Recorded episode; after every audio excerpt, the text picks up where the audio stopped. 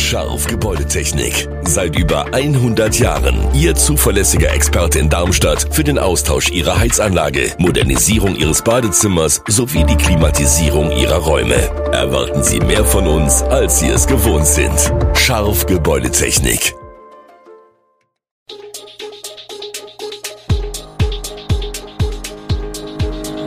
Gude, unser morgendliches News Update. Das Wichtigste aus Südhessen für Sie im Überblick. Guten Morgen aus Darmstadt an diesem 27. Januar.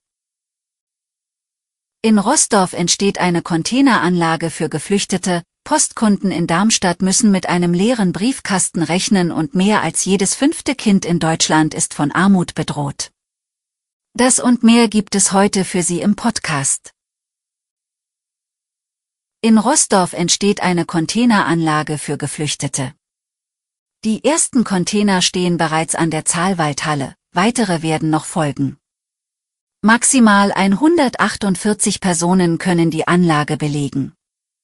Die Container verfügen über Gemeinschaftsküchen, die es den Bewohnern ermöglichen, sich selbstständig zu versorgen und zu kochen.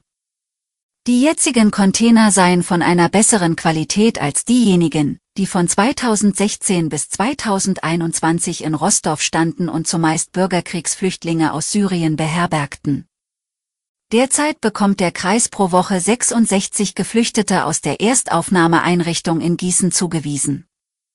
Bis Ende 2022 waren es noch 71.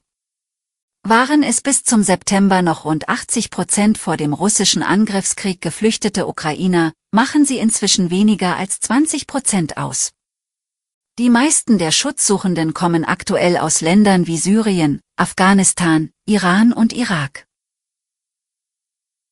Postkunden in Darmstadt und der Region müssen damit rechnen, dass ihr Briefkasten am Freitag leer bleibt. Im Zuge des aktuellen Tarifkonflikts ruft die Gewerkschaft Verdi für Donnerstagabend im Briefzentrum Darmstadt zum Warnstreik auf. Am Freitag sind dann landesweit die Zusteller aufgerufen, die Arbeit niederzulegen. Damit soll vor der nächsten Verhandlungsrunde Druck auf die Arbeitgeberseite aufgebaut werden. Wegen der hohen Inflation stehe den Postmitarbeitern das Wasser bis zum Hals, hieß es seitens Verdi. Die Gewerkschaft fordert 15 Prozent mehr Lohn für die rund 160.000 Tarifbeschäftigten im Bereich Post- und Paket Deutschland. Auszubildende sollen pauschal 200 Euro mehr erhalten. Das Unternehmen weist die Forderungen als überzogen zurück. Ein paar Tickets gibt es noch an der Tageskasse, das Stadion am Böllenfalltor wird aber trotzdem fast voll sein am Samstag.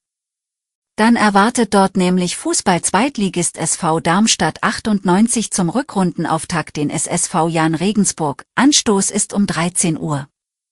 Die Lilien werden die Partie in Sondertrikots bestreiten.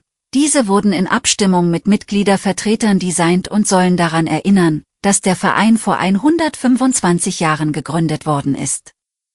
Sehr gelungen seien die Trikots, findet Lilientrainer Thorsten Lieberknecht, der mit Blick auf die Partie am Samstag sagte, der Jan ist ein Gesicht der zweiten Liga geworden, es wird unangenehm. Aber jeder, der gegen uns gespielt hat, weiß, dass es auch unangenehm ist, gegen uns anzutreten. Darmstadt 98 startet als Tabellenführer in die Rückrunde, in der ganzen Saison gab es nur eine Niederlage. Das war am ersten Spieltag, 0 zu 2 hieß es damals in Regensburg. Das Schöne im Fußball ist ja, dass es Hin- und Rückspiel gibt, sagte Lieberknecht. Ein Mann betrat am Donnerstag gegen 18 Uhr den Verkaufsraum eines Juweliergeschäfts in der Ernst-Ludwig-Straße in der Darmstädter Fußgängerzone. Laut Polizei täuschte er dann ein Kaufinteresse für eine hochwertige Uhr vor und ließ sich vom Personal drei Exemplare zeigen. Dann habe der Mann die Uhren an sich genommen, dabei hatte er eine Schusswaffe in der Hand. Die Waffe steckte er laut Polizei in eine Bauchtasche, dann lief der Mann in Richtung des Friedensplatzes weg. Die Fahndung läuft noch. Hinweise werden von der Polizei entgegengenommen. Im Lohbergtunnel bei Niederramstadt müssen einige Schachtabdeckungen auf den Notgehwegen links und rechts der Fahrbahn erneuert werden. Deshalb wird der Tunnel kurzfristig ab Dienstag 31. Januar bis voraussichtlich Ende März nachts gesperrt. Das teilt die Verkehrsbehörde Hessen Mobil mit. Ab 20 Uhr abends bis 5 Uhr morgens kann in diesem Zeitraum der Tunnel nicht befahren werden. Die Umleitung ist ausgeschildert. Schachtabdeckungen, an denen sich Schrauben gelöst hatten, waren erst vor wenigen Tagen der Grund für eine Sperrung des Lohbergtunnels über mehrere Stunden. Damit hätten die nun angekündigten Arbeiten nichts zu tun, sagt Jochen Vogel von Hessen Mobil. Die Arbeiten ab Dienstag 31. Januar seien nötig für die Vorbereitung der umfangreichen Sanierung in den kommenden Sommerferien. Gern hätte Hessen Mobil diese bereits vornehmen lassen, wie Jochen Vogel sagt. Doch erst jetzt habe ein Unternehmen gefunden werden können, das diese Arbeiten übernimmt.